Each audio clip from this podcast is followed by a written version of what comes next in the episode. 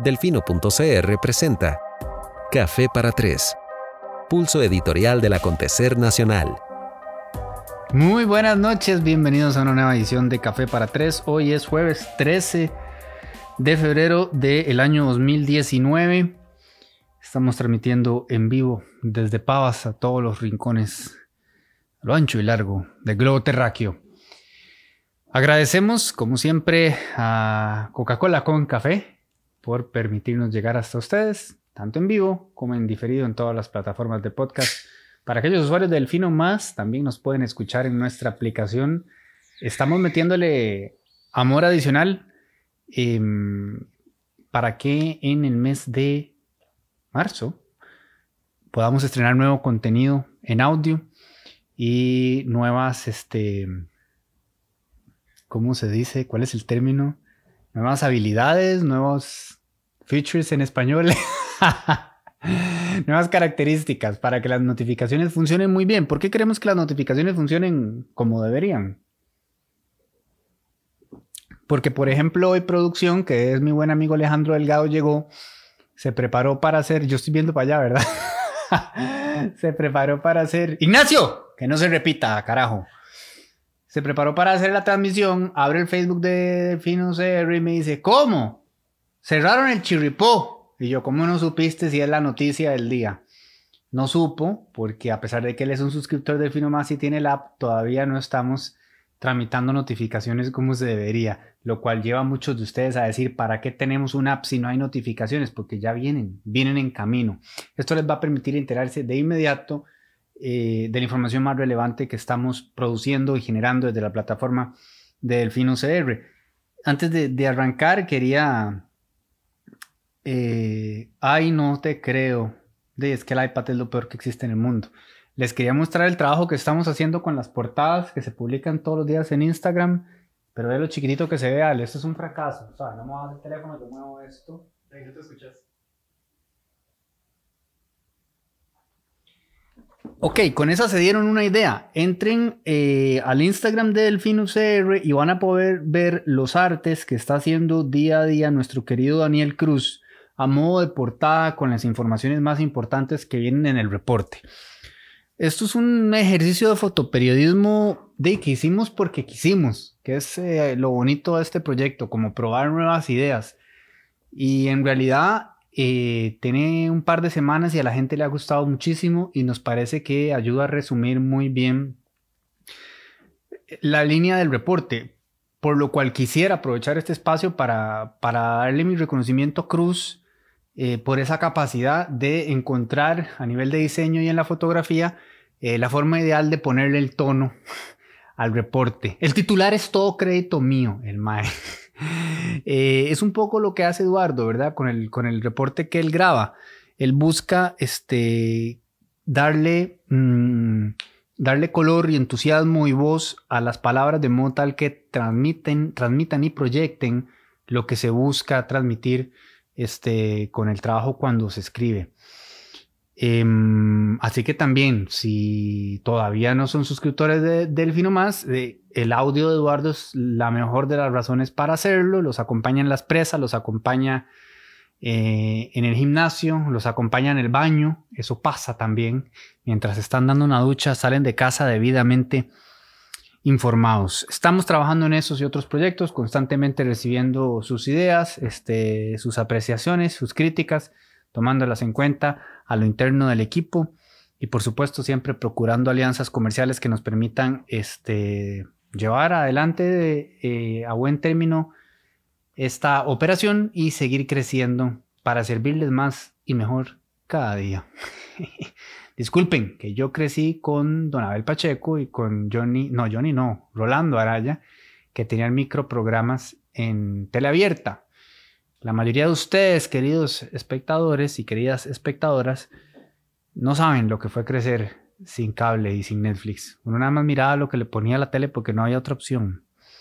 Hoy día, gracias al Señor, ya no es así. Tenemos una agenda eh, variopinta. Vamos a tratar de ir al punto en cada uno de los segmentos para no quitarles mucho tiempo. dos discusiones han resultado eh, mediáticas en los últimos días a nivel de redes sociales. Todo el mundo comparte su opinión y su criterio. La gente suele olvidar el primer, segundo acuerdo tolteca, no tomarse nunca las cosas a modo personal, ni lo malo ni lo bueno. Por eso el otro día cuando yo comentaba el final de Bojack en Instagram, eh, recomendaba esta fabulosa canción de Sonámbulo que se llama Saldré Volando, que de alguna manera me parece a mí que ilustra o recuerda las ambigüedades de la vida, los grises de la vida y la importancia de no tomarse a uno más en serio de lo que amerita la vida misma debido a su inherente condición de finitud. Carajo, vamos a morir todos. ¿Vale la pena enojarnos a ese nivel? ¿Odiarnos de esa manera? Nunca. Así que este, ni lo malo ni lo bueno se lo tomen personal, eh, pero siempre hagamos el ejercicio de tratar de escuchar a la contraparte y de aprender. Ese es el ejercicio que en la primera de las dos polémicas, una es de la de Ramón Luis Méndez y la otra la de Forex, eh, no hizo Ramón Luis Méndez este, el domingo pasado. Em, el comentario del señor, a mí me encanta recordar el stand-up de Bill Burr que les he recomendado antes, que está en Netflix, que no es el más reciente, sino que es el penúltimo, donde él explica la, la importancia de, no perder el contexto y entender de dónde vienen las cosas. Dicen las cosas se toman de quien vienen, ¿verdad? Entonces, ese ejercicio puede ser incómodo para uno cuando quiere que un cambio sea ya, eh, porque uno tiende a juzgar a la otra persona. ¿Cómo es posible? Bueno, es posible por un montón de elementos que forjaron a ese ser humano distintos a los que nosotros tuvimos. Por eso es que progresistamente, a medida que van avanzando las generaciones, va cambiando el pensamiento y va evolucionando el pensamiento. La mayoría de nuestros padres, y por, eso estoy hablando evidentemente de los que están en mi rango de edad, los más jóvenes no, no tuvieron esta experiencia, la mayoría de nuestros padres fueron criados en entornos racistas y clasistas y xenofóbicos, donde de alguna manera todos estos comportamientos, ni hablar del machismo, eran normalizados, era parte de su experiencia de forjación. Entonces, ahí se requiere un proceso de desaprendizaje para reaprender y poder este, cambiar y evolucionar como evoluciona la humanidad misma. Este es un proceso que no se detiene. Usted puede enojarse todo lo que quiera. Ese proceso no se detiene. El mundo va hacia adelante. Lo único constante es el cambio. Y el cambio, quiera, queramos que no, es para bien. En términos generales, así lo ha sido. Y además esto se sustenta en la data. Son hechos probados. Es de la, este, los índices de esperanza de vida, de este, natalidad, em, hambre en el mundo, lo que usted quiera. Sí, sí, sí, por supuesto que estamos a las puertas del apocalipsis por el calentamiento global y mil cosas más, pero hay muchos elementos que han puesto eh, fríos, datos fríos, que pueden de manifiesto que la humanidad ha ido mejorando, ¿ok? Entonces, eh, en términos generales, por supuesto que esto abraza también los derechos humanos y la eh, comprensión de que todos somos iguales ante la ley y que por eso hay que ir tomando medidas que, en, efecto nos lleven a ese lugar. Muchas de esas medidas para mucha gente van a ser muy incómodas porque los van a obligar a cuestionar aquello que llaman costumbres. Existe la mala costumbre de creer que las costumbres per se son buenas, solamente porque siempre han existido. Eso es una absoluta insensatez. Y como dije en el editorial del otro día, no voy a teorizar durante dos horas con la infinita cantidad de ejemplos que existen para ilustrar eh, el absurdo de sostener algo solo porque antes se venía haciendo. Todo esto es para decir que el error de Ramón Luis Méndez no es la frase como tal, cuando él dice el fútbol es de hombres. Eso es esperable de Ramón Luis Méndez. El error de él está después, cuando su director al aire emite una disculpa como corresponde y por algo uno es el director y el otro es un comentarista, eh, que no estoy menospreciando el trabajo de los comentaristas, ¿verdad? Antes de que alguien me brinque. Quiero decir, hay una responsabilidad este, inherente al puesto de, de don Jorge Martínez. Se le confía la dirección porque la empresa para la que trabaja considera que él tiene el criterio suficiente para tomar ese tipo de decisiones y él la tomó de inmediato. O sea, no lo interrumpió en el momento en que Ramón le dijo la ayotada, pero tan pronto tuvo micrófono, él envió un mensaje a los televidentes. Todo esto es importante.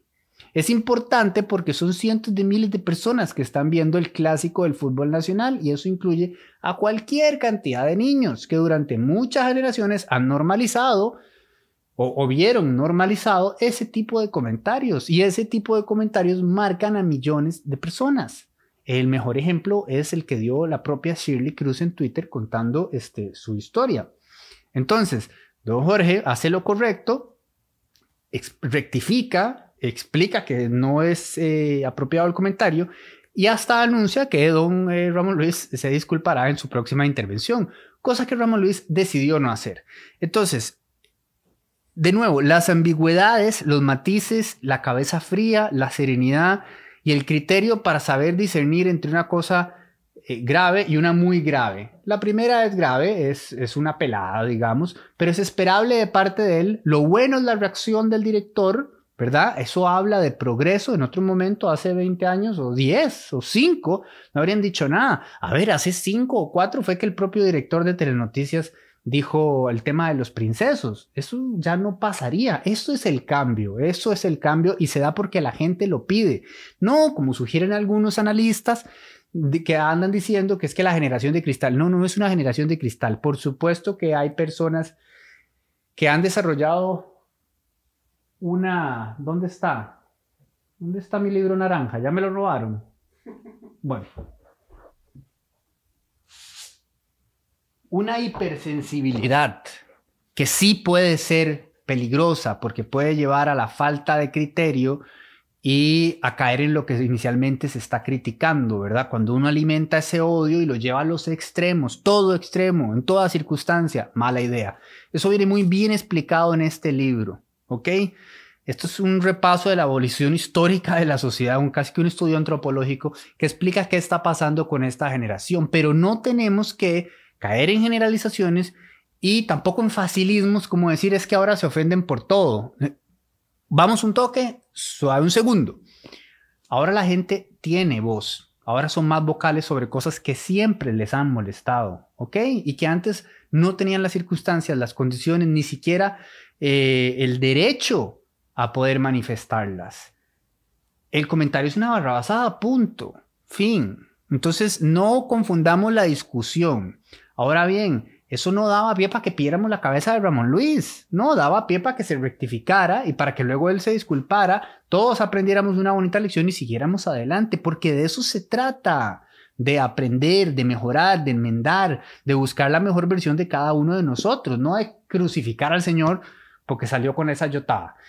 Este, ¿qué sucede? Que en vez de aprovechar esa oportunidad, vaya a hacer esa pseudo explicación que presentó, que esa sí es impresentable y que bueno, no sé si don Jorge en, el ámbito privado se lo habrá hecho saber, que dejó muy mal parado el canal, que él también quedó muy mal parado, porque qué tal decir que, que, él no se va a disculpar y que lo que va a hacer es aclarar y cuando decide aclarar lo que aclara es que cree que la gente es demasiado susceptible. No, señor, la frase no viene al caso. Ya tenemos que cambiar ese, ese chip y ponernos... Metas en la jugada, don Ramón Luis, metas en la jugada. No, no caigan en eso, ni usted ni nadie en eso. No, es que en mis tiempos, no, los tiempos que existen, los que importan son estos, los actuales, hoy. Estemos aquí ahora.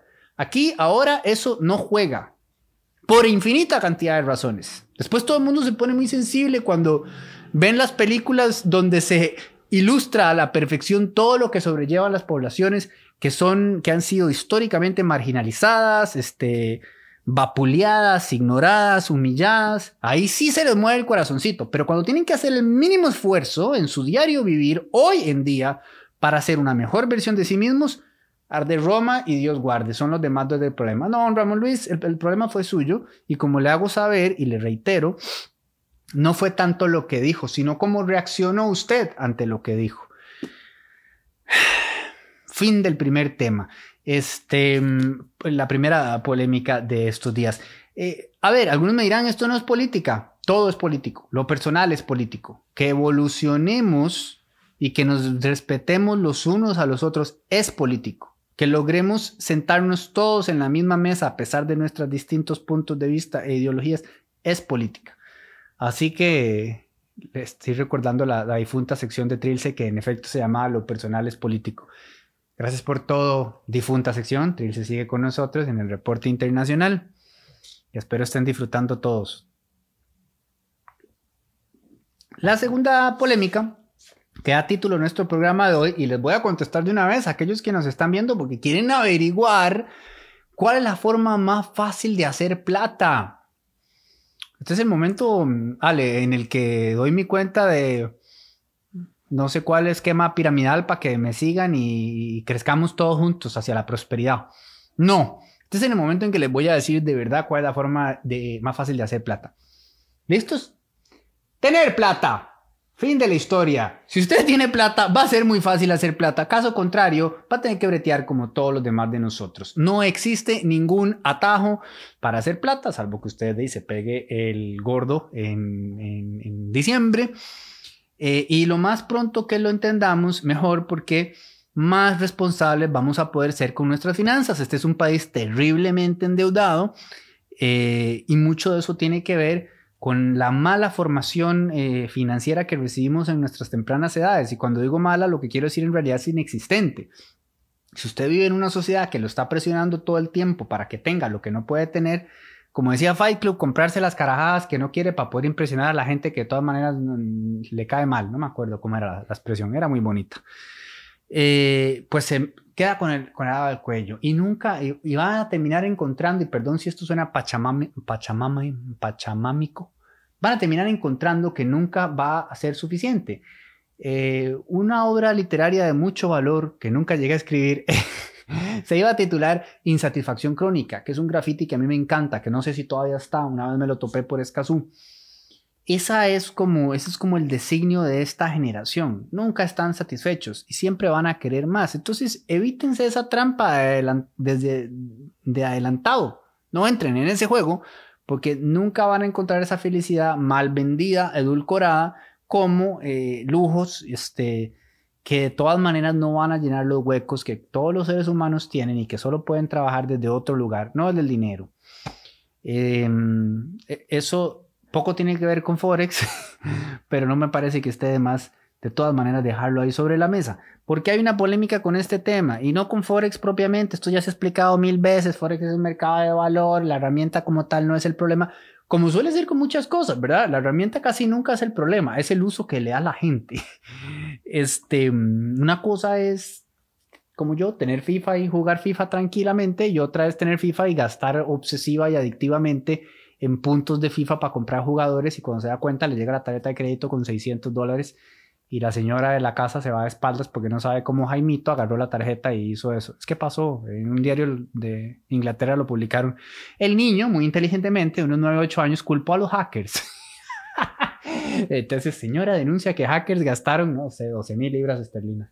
Niña más cabrón, por Dios es el uso que le damos a las herramientas usualmente lo que es el problema. Para mejor ejemplo, las redes sociales. Entonces, este, eh, con Forex eh, se ha generado en torno a Forex este, una serie de dinámicas eh, altamente cuestionables que han sido debatidas por gente con, muchísima más, con muchísimo más conocimiento que yo, con muchísima más preparación que yo y explicadas a granel.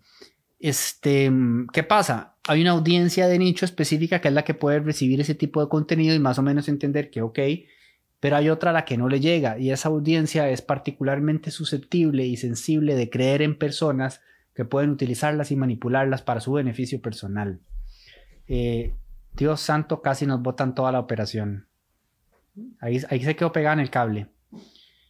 Em, se vuelve un poco más frustrante cuando estas personas en posiciones, digamos, de, liderazgo, y aquí yo, pues de alguna manera voy a hacer una aclaración que de ninguna manera es ni pretenciosa, ni snob, ni mucho menos, pues yo no manejo mucho de, lo que llaman como la avioneta C, de la gente que es famosa en Costa Rica.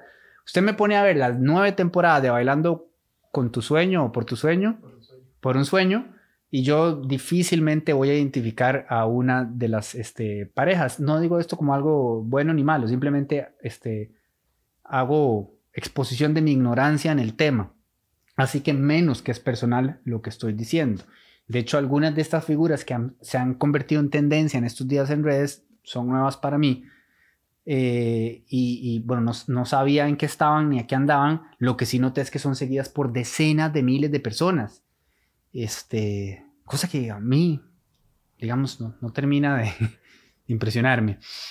Em, y se dejaron decir algunas frases, eh, pues, muy lamentables, que han generado una nueva indignación en torno al temita de Forex, porque el temita de Forex ya es de larga data. Eh, incluso lo abordamos por acá hace un año.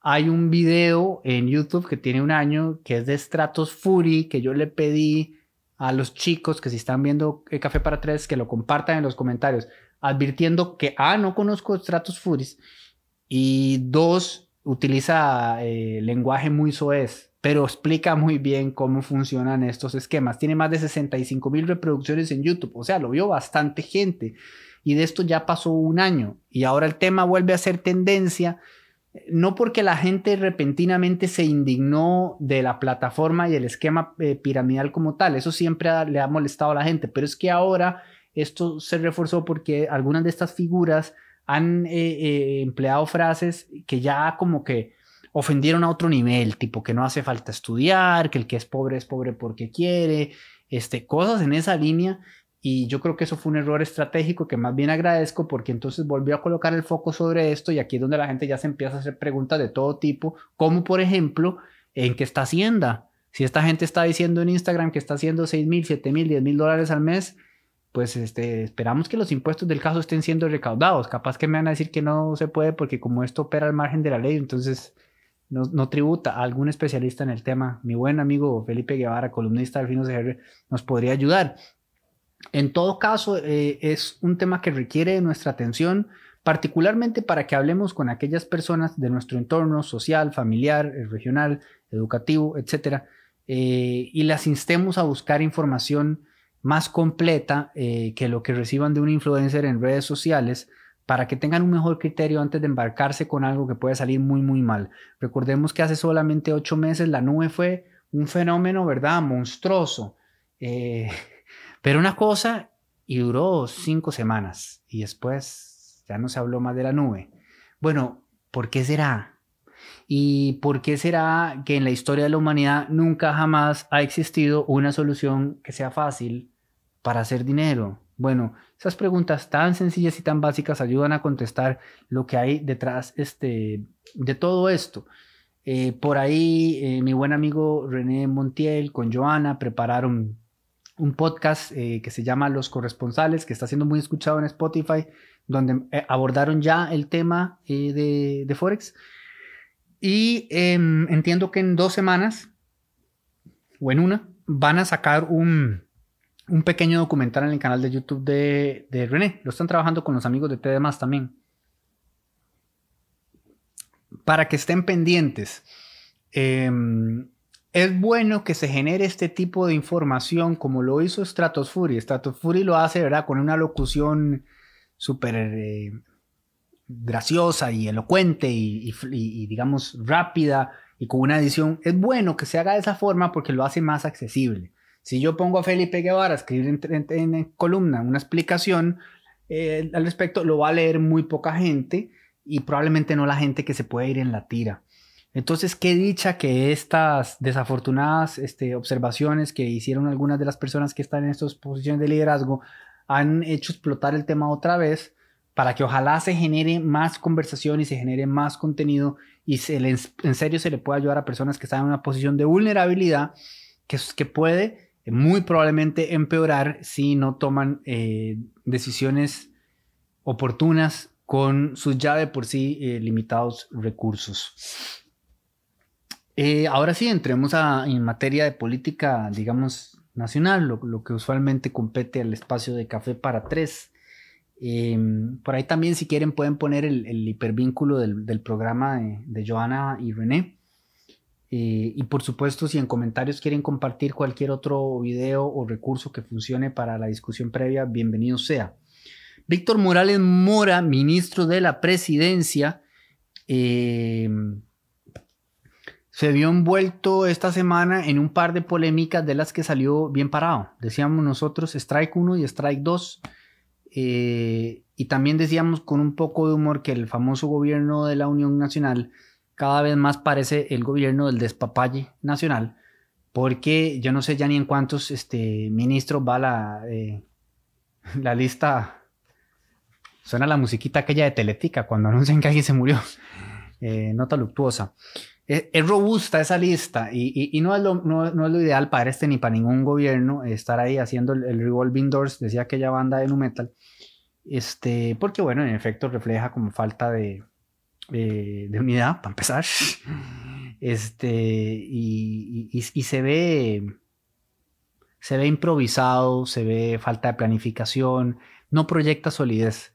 Entonces, para el presidente habría sido una gran bronca tener que cambiar el ministro de la presidencia otra vez, después de que se fue Pisa. Eh, Morales Mora fue ministro de Trabajo y tuvo que renunciar en su momento a razón de que eh, se vio involucrado en un nombramiento irregular con un sobrino o una sobrina, no, recuerdo bien. Y fue una gran polémica y se tuvo que ir. Eh, esta semana se enfrentó a dos su hija fue nombrada en la IA. No, de nuevo, una de mis grandes ventajas es que yo no conozco a nadie, ¿ok? A nadie. Entonces, no, no está viciado mi comentario. Alguna gente que conozco conoce a esta muchacha y me han dicho que es excepcional, que es buenísima y yo confío en la gente que me ha dicho esto y no tengo la menor duda de que lo sea pero fue nombrada eh, y CR hoy sacó una nota y se armó el escándalo de que hija de ministro de presidencia fue nombrada en tiempo récord en Eraya. Eso pasó el viernes pasado en horas de la tarde-noche, entonces es esas polémicas que entran como, como en las a priori y ya la gente se da el fin de semana y más bien le dio tiempo a la IA de contestar el lunes en la mañana explicando que sí se hizo el concurso con todas las de la ley y tal. Yo igual pienso que fue una mala, eh, una mala idea sin de ninguna manera cuestionar la capacidad de ella, que estoy seguro de que es excepcional. Igualmente pienso que es una torpeza eh, que debió haberse evitado. El presidente dijo que él se enteró cuando pasó y el ministro también. Vamos, difícil de comprar que usted no tenga eh, ese nivel de conversación con su hija ni para estar enterado si está aplicando o no a un empleo. Eh, pero todavía me resulta más difícil de entender y por eso es que yo creo, ¿saben cuál es una buena forma de hacer plata? Asesorar al PAC esa debe ser la mejor forma de hacer plata, porque es que yo no entiendo cómo pueden ser tan torpes una y otra vez. Esa conversación se tiene al inicio de gobierno. Bueno, chiquillos, vamos a tener dos temas hoy. ¿Qué les parece si en la medida de lo posible solo me aceptan puestos aquellos que se puedan comprometer a hablar con sus familias para que no busquen puestos con ninguna institución pública? Ok, ¿qué les parece si solo me aceptan puestos aquellos que se puedan comprometer a hacer el mínimo de esfuerzo para revisar que no deban impuestos? Es que es básico. Y una y otra vez van y se van de jupa. Uno no entiende. Entonces, bueno, resultó que esta polémica no pasó a más. La gente, a fin de cuentas, el termómetro de la opinión pública eh, mueve mucho hacia dónde se van moviendo las cosas. Perdón por la redundancia. Y al final de cuentas, como que la gente no, no le indignó tanto el caso. Y salió bien parado el ministro. Este, y ¡juas! Al día siguiente le van sacando que debía 150 mil pesos en la extra. Y la extra que sale una nota y sale otra y sale otra y sale otra. Es del mismo tema, pero dale, dale, dale, dale. Le dieron durísimo al hombre hasta que ahí salió a hablar y entregó unas disculpas sumamente eh, anecdóticas y pintorescas en las cuales nos regaló una serie de frases muy entretenidas eh, que como bien dije en el reporte voy a utilizar de ahora en adelante mis mejengas de fútbol 5 y bueno básicamente dijo que se disculpaba con la ciudadanía por esta lamentable omisión que ya había rectificado tal. Y de nuevo fue suficiente, o sea, no pasó a más. La ciudadanía supongo que le aceptó la disculpa, claramente el presidente también, lo cual lo que nos debe llevar como costarricenses a hacernos una pregunta muy importante. Lo que nos indigna de que algún funcionario público que forme parte del gobierno, del plan fiscal que nos está pidiendo a todos que este, hagamos un esfuerzo magnánimo para sostener al, al Estado pagando más impuestos, eh, lo que nos indigna de que algún funcionario de ese gobierno no pague impuestos es el, o se olvide de pagar impuestos, omisión, olvido, descuido, todas las que ya escuchamos. ¿Es el hecho como tal o el monto? Es un tema de cuantía, como en derecho penal, cuando, bueno, esto es hurto o robo dependiendo de cuánto cuesta el, asuntico. Porque a la señora ministra de Justicia, chao París, de una vez, ¿verdad? Porque eran, ¿qué? 4 millones de pesos. Y en este caso eran 150 mil, entonces no. Entonces yo quisiera oficialmente solicitar a Zapote que me digan si es un tema de cuantía y que me establezcan cuál es la suma. Para tener claro, a ver, el ministro de Comunicación, don Alejandro Delgado, no pagó 773 eh, mil colones en impuestos a la renta el año pasado. Uh, está por debajo de los 800 mil que determinamos que es la cifra moralmente indignante. Eh, a mí me parece un circo. Este, y por supuesto, una absoluta falta eh, de coherencia, sin haber pedido yo la cabeza de nadie, ¿verdad? Yo no pedido la cabeza de nadie, yo solo señalo las incoherencias, las inconsistencias, las flaquencias en el discurso, hay que hacerlo. El asunto es que don Víctor Morales Mora salió bien parado, se salvó Carlitos porque ha tenido, perdón, perdón, dije Carlitos. Tenía año y medio sin decir Carlitos. La última vez que dije Carlitos, ardió Roma, me llenaron Facebook de odio y yo lo interioricé y entonces digo, se salvó Carlos el señor presidente de la República, don Carlos Alvarado Quesada. Se ha salvado don Carlos eh, porque hubiese sido un golpe muy jodido, ¿verdad? Perder a don Víctor Morales, que de todas maneras hubiera vuelto a ser diputado. O sea, no pasa nada, ¿no? Como, como, como el siguiente tema, el señor del Instituto Costarricense de Drogas, don Guillermo Araya, ya no es el director del Instituto Costarricense de Drogas, pero no pasa nada porque vuelve a donde estaba, no sé, en el OIJ, el Ministerio de Seguridad. Este, el revolving doors funciona así en el servicio público. ni qué decir cuando se trata del Ministerio de Relaciones Exteriores, ¿verdad? Entonces, eh, se ha salvado don Víctor Morales Mora y al día siguiente aparece que el vicepresidente de la República eh, también debe unos impuestillos por ahí. Vea, fíjate vos. Ah, caray, qué curioso, decía Don Abel. Este, que no me le vayan a revisar los impuestos a Don Abel porque él ya está muy mayor, déjenmelo tranquilo. Ya no está en gobierno, no se los van a revisar. Eh, pero ahí está Amelia Rueda, este, mire, dándole duro a este tema y revisándole hasta los calzones a todos los funcionarios del gabinete. ¿Cómo no se han terminado de dar cuenta, hombre? Pongan esa vara en orden. ¿Qué tan difícil puede ser? ¡Qué desesperante! Es desesperante. Es desesperante. Es que usted agarra al último pasante y le dice, mira, te voy a pedir que por favor te sientes acá en hacienda.go. Acá están las cédulas de todos los chiquillos, revisa. No es tan difícil. Es el gobierno de la república. Es que todavía si fuera la última de las municipalidades. o sea, es, es implausible y sin embargo esa es la realidad. Entonces hoy salió el vicepresidente que también debía impuestos y entiendo que los de él son, no sé, 300 mil pesos. Vuelve la pregunta, ¿están dentro de la cuantía de la indignación moral o no lo están? ¿Existe tal cosa? Nadie sabe. Cada cosa de, va, ahí va una tras otra. Em, si uno no se lo toma con humor, ¿cómo hace uno? Ah? Este. ¿Sabe, don Alejandro? Yo hablo con esta tranquilidad porque yo pago mis impuestos.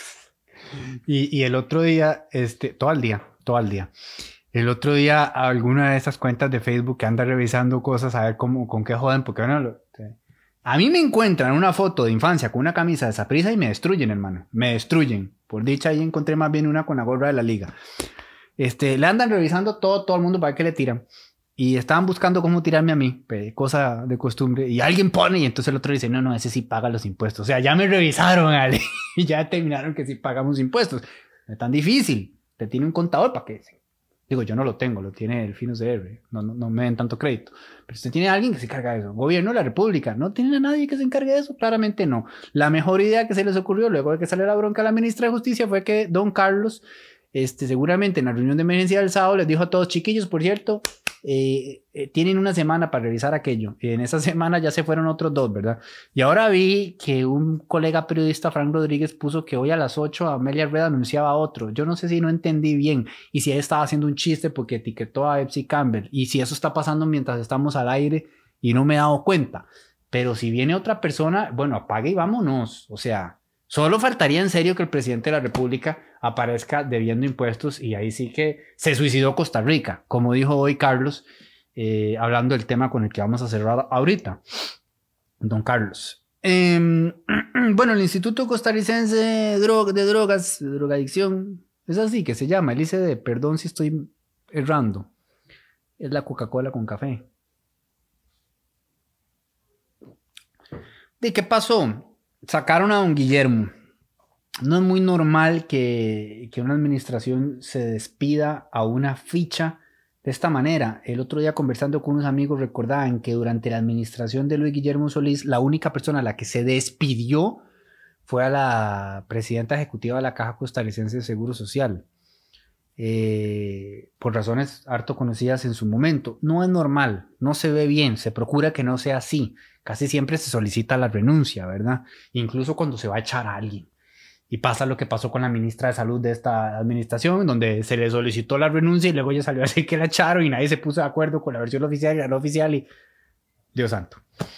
Eh, en el caso de un Guillermo se le solicitó la renuncia, él ha sido un caballero, él ha dicho que, que lo toma por sorpresa, que no sabe qué pasó, eh, que este, acepta las disposiciones del Consejo Directivo, que está compuesto por distintos ministros de distintas carteras, Em, y tal, y quizá por ser el ICD, que el 99.9% de los costarricenses no saben qué es, ni seguramente piensan que sea muy efectivo, dado que las noticias eh, de combate de droga en este país es secuestrar 25 galletas de marihuana en el Parque Francia, eh, habría pasado sin más.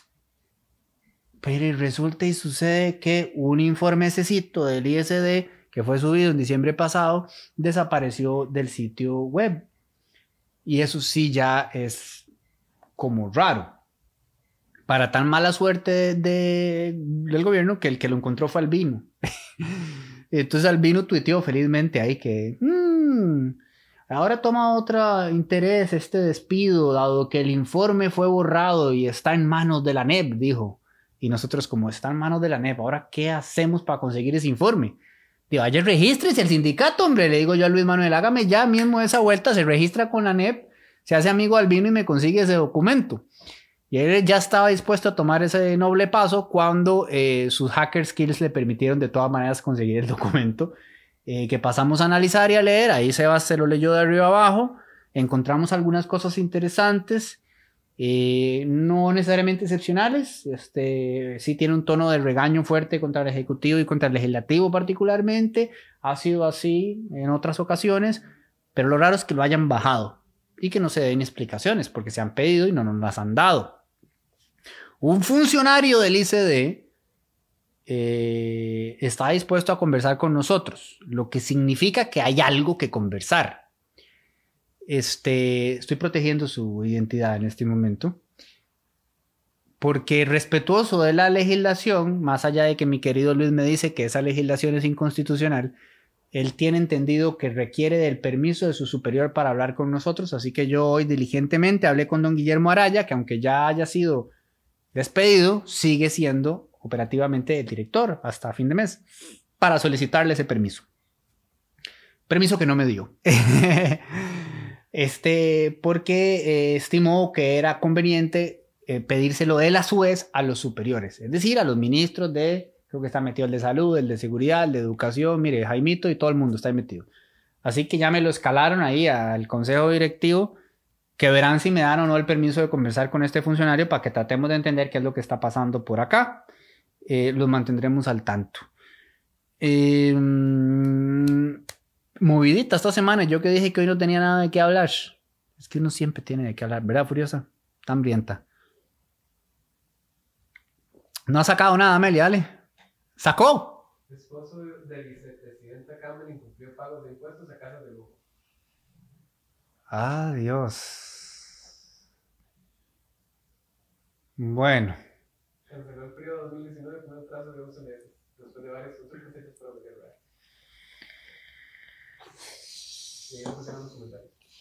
Bueno, esto es una situación eh, inédita.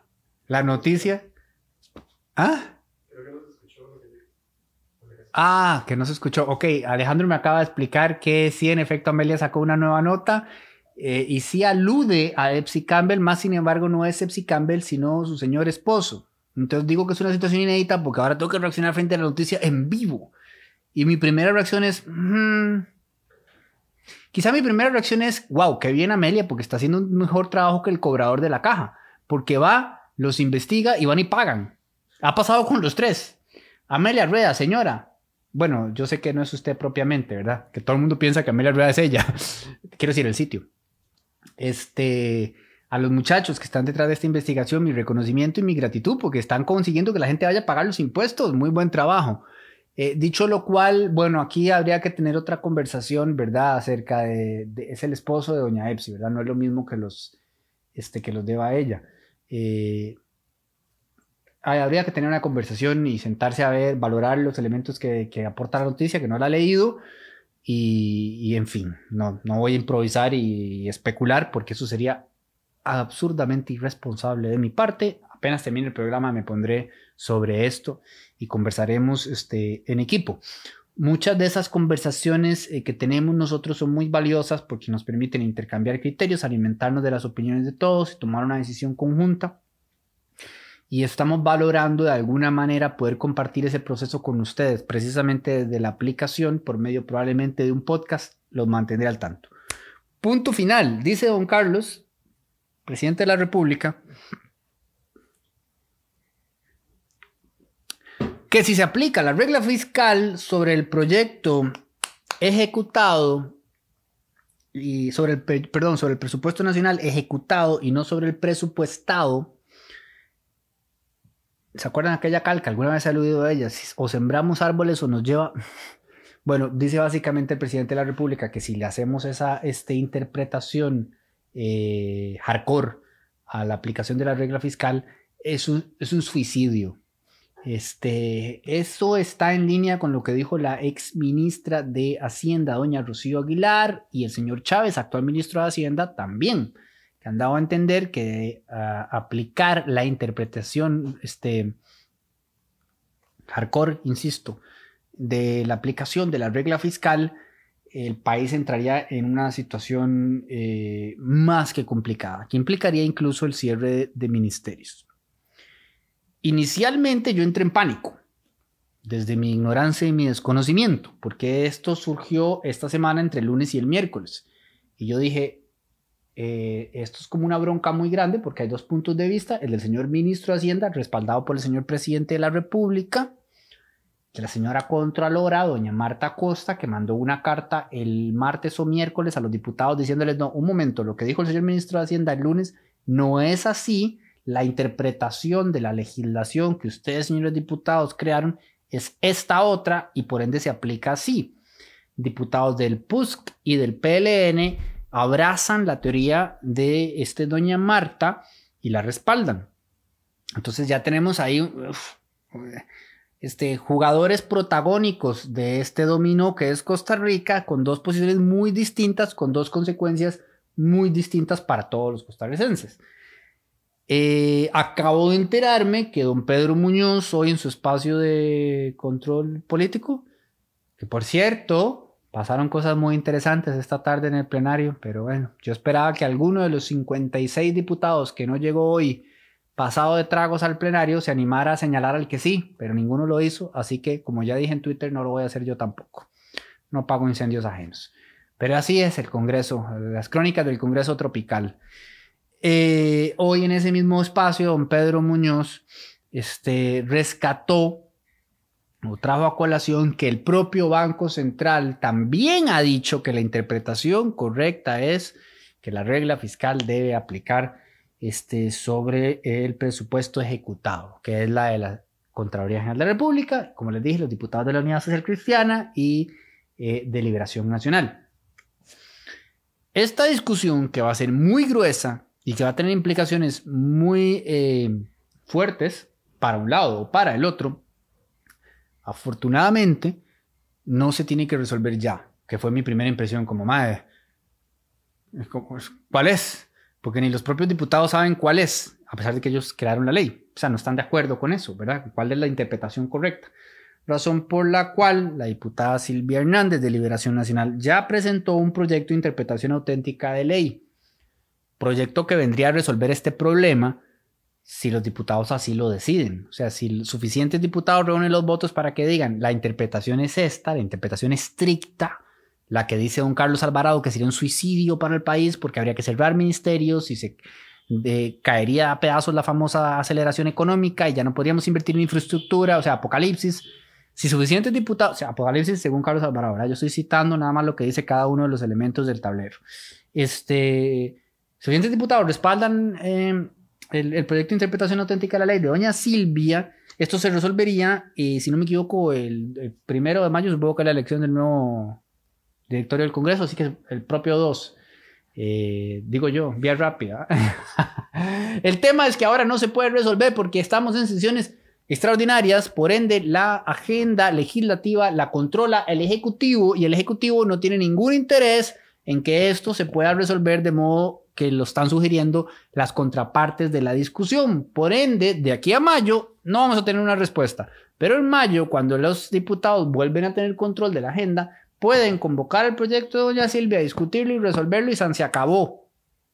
Así que eso le compra como unos dos o tres meses al señor ministro de Hacienda para que vea cómo se come esa bronca, porque si por la víspera se saca el día, yo diría que es altamente probable que se termine aplicando la eh, interpretación estricta del plan fiscal en términos del presupuesto nacional. Así que, hecatombe o no, eh, hay una altísima probabilidad de que eso termine sucediendo. Vuelvo y repito, el presidente de la República utilizó hoy eh, la palabra suicidio para referirse a la posibilidad de que en efecto este sea el camino que se decida tomar para el manejo del presupuesto de la República. Dijo eso entre otras cosas, estaba muy molesto él y yo les iba a reproducir el video en el Twitter eh, del extracto que subió Teletica, donde este, se le ve enojado a don Carlos, ¿verdad? Porque dice, él señala lo que es cierto, eso no se le puede quitar, él señala que en los últimos 20 años, ¿verdad? Se duplicaron las instituciones públicas, se crearon cualquier cantidad de puestos de funcionarios públicos, es decir, eh, eso, las cosas como son, porque cuando está la data no hay nada que discutir y ahí está la data, o sea, los números hablan por sí solos y se sabe cuánta, cuántas nuevas instituciones hicieron y cuántas personas se contrataron y cómo inflaron el Estado y cómo estamos en la situación que estamos, de la cual yo a título particular, y esto ya no es data, es una opinión, responsabilizo a todos los gobiernos eh, desde mi nacimiento, el gobierno de don Luis Alberto Monge, hasta el de hoy, de don Carlos Alvarado. Para mí es una culpa más que compartida. Eh, pero don Carlos se indignó porque siente que la oposición está diciendo que es, entonces él dijo, ahora yo soy el Gastón, y eso es muy ameno, verlo a él salirse, digamos, como del protocolo. Él, él me recuerda mucho a, a Brian Ruiz. Todo el mundo en este momento está diciendo, ¿qué? Este, yo tuve la suerte de entrevistar a Brian, a quien no solo admiro, sino que genuinamente quiero. Yo quiero a Brian Ruiz. Él me ha dado a mí lo que pocas personas en la vida. Este, no a título personal, ¿verdad? Por supuesto estoy hablando del gol contra Italia. Brian ni me conoce.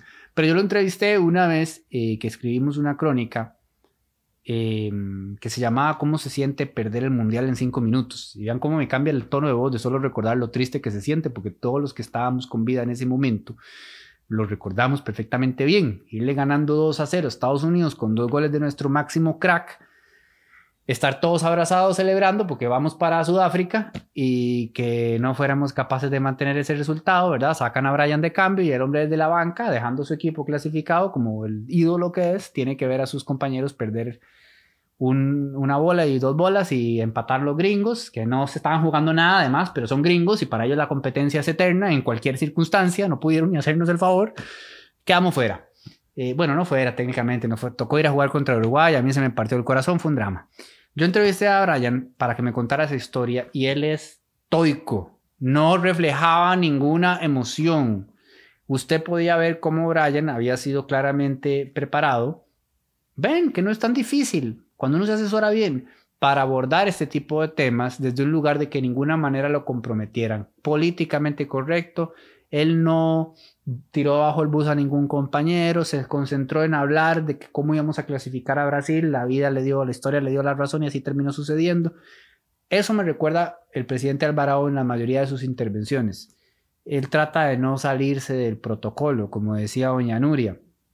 Entonces, cuando lo hace es porque está bajo muchísimo estrés, como no, cualquiera que estuviera en su posición lo estaría. Eh, o porque está sucediendo algo altamente irregular. Y lo de hoy es, es una situación, yo creo que no lo estamos discutiendo lo suficiente, es serio, es serio. Este, y por eso él habló de, suicidio y por eso yo creo que se, se calentó un poquitín más de la cuenta. No tanto, o sea, yo no siento que él haya, hoy se haya enojado ni nada. Estaba, estaba molesto y de alguna manera hasta comprensiblemente molesto. Este, pero nuevamente, ¿verdad? Él no puede aplicarla, no es lo mismo verla venir que, que, que bailar con ella. Este, tiene que comerse la bronca, porque para eso pidió el voto. Y yo me acuerdo que durante el cementazo, en algún momento yo tuiteé esa famosa frase de que el primer acto de corrupción es aceptar un puesto para el que no se está preparado. Y después, en las, aludiendo por supuesto a todos los pillos que participaron del cementazo, preparados o no, pero bueno, en fin, yo no estaba hablando de las elecciones presidenciales, pero después durante las elecciones presidenciales, en los debates, don Carlos utilizó esa frase. Y yo dije, muy bien. Entonces, eh, ir por la presidencia de la República implica saber en la que uno se está metiendo. Este, hay un muy fuerte peso en ir a pedir el voto. Entonces ahora, eh, eh, al menos no nos ha dicho esa de que no es lo mismo verla venir que hablar con ella, este, pero tampoco puede excusarse en las eh, malas decisiones que tomaron los gobiernos anteriores porque, porque él ya tenía conocimiento de esas malas decisiones, ¿verdad? Entonces, estamos en una situación complicada, y el panorama no es necesariamente prometedor, se están haciendo esfuerzos desde diferentes lugares. Yo creo que es un momento en el que en el que de verdad hay que entrar en otro plano de conciencia del sacrificio y el esfuerzo que deberíamos hacer desde todos los planos, desde la empresa privada, desde las organizaciones no gubernamentales, desde el Estado, pero, pero hay que alinear ya para poner a caminar al país porque lo que hemos pasado ya ha sido suficientemente difícil y lo que podríamos llegar a pasar si no tomamos medidas cuanto antes lo podría ser mucho más. No era mi intención cerrar el programa con un mensaje lúgubre ni mucho menos, pero tampoco se puede este, esconder la realidad ni tapar el sol con un dedo. Y me parece que es importante que, entremos en conciencia de la, de la problemática que está en ciernes. Y, pongo mucho también en manos de los diputados de oposición, que me parece que han hecho un trabajo este, responsable. Em, no comparto con don Carlos lo que dijo hoy, dando a entender que que los está moviendo la politiquería, a pesar de que sé que algunos de ellos sí. Y a esos les quiero decir que no los mueva en este momento ese impulso. Realmente piensen, porque incluso si están buscando hacer plataforma para, hacer, para asumir el poder, ese es el poder que van a asumir. Van a heredar la situación que entregue la administración Alvarado. Eh, lo peor que les puede pasar es que esa situación sea precaria. Ahora que están en oposición, ayuden todo lo que puedan para que sea la mejor situación posible, para que les sea más fácil a ustedes en caso de que lleguen al poder administrar y gestionar el país para el beneficio y bienestar de todos los costarricenses. Es que es así de sencillo. Así que en ese sentido, envío un saludo a Doña Zoila, que precisamente hoy decía, mi única bandera es la de Costa Rica. Punto, es así de fácil. Es así de fácil. En este momento todo el mundo tiene que agarrar esa bandera. Eh, hay distintas interpretaciones de qué se dijo en la ley. Perfecto. ¿Cuál es la suya? ¿Cuál es la suya? ¿Y por qué? ¿Cuáles son las implicaciones ¿Estamos aquí dramatizando más de la cuenta o no? ¿Estamos aquí tomando en cuenta esto o no? Hablemos, hay tiempo, hay tiempo suficiente, pero hablemos con transparencia, hablemos con este, claridad. Y si algo, alguna lección les ha dejado toda esta investigación, que una vez más me quito el sombrero de Amelia Rueda, es que hablar papaya no sirve, enredar no sirve, esconder no sirve, todo siempre va a salir a la luz de una u otra manera. Entonces no intenten cortar las facturas y mandarlas cortadas, eso no va a funcionar. Eh, es hora de hablar con, la verdad y de participar a la ciudadanía de este tipo de discusiones. Y si no lo hacen igual, como ya he dicho en otras ocasiones, eventualmente vamos a obligarlos a hacerlo, sea vía sala constitucional o sea como sea. Como sucederá con las votaciones de magistrados, acaban de elegir a una magistrada para la sala constitucional y los diputados, una vez más, el día de ayer, decidieron que el voto iba a ser secreto. Ellos mueren con las botas puestas, mueran con las botas puestas, hombre, mujer, mueran con las botas puestas, eso va a terminar cambiando eh, en uno u otro momento. No sean Ramón Luis, ¿ok? No resistan el cambio, abracen el cambio. Que me les vaya muy bien, muchas gracias por acompañarme, que pasen muy buenas noches, gracias a Coca-Cola con café, deliciosa, sabrosa, llena de nutritiva cafeína. poder presentar este programa. Eh, nos leemos mañana en el reporte y nos vemos el jueves que viene a las 8 de la noche. Gracias a mi querido Alejandro, que estén todas y todos muy, muy bien.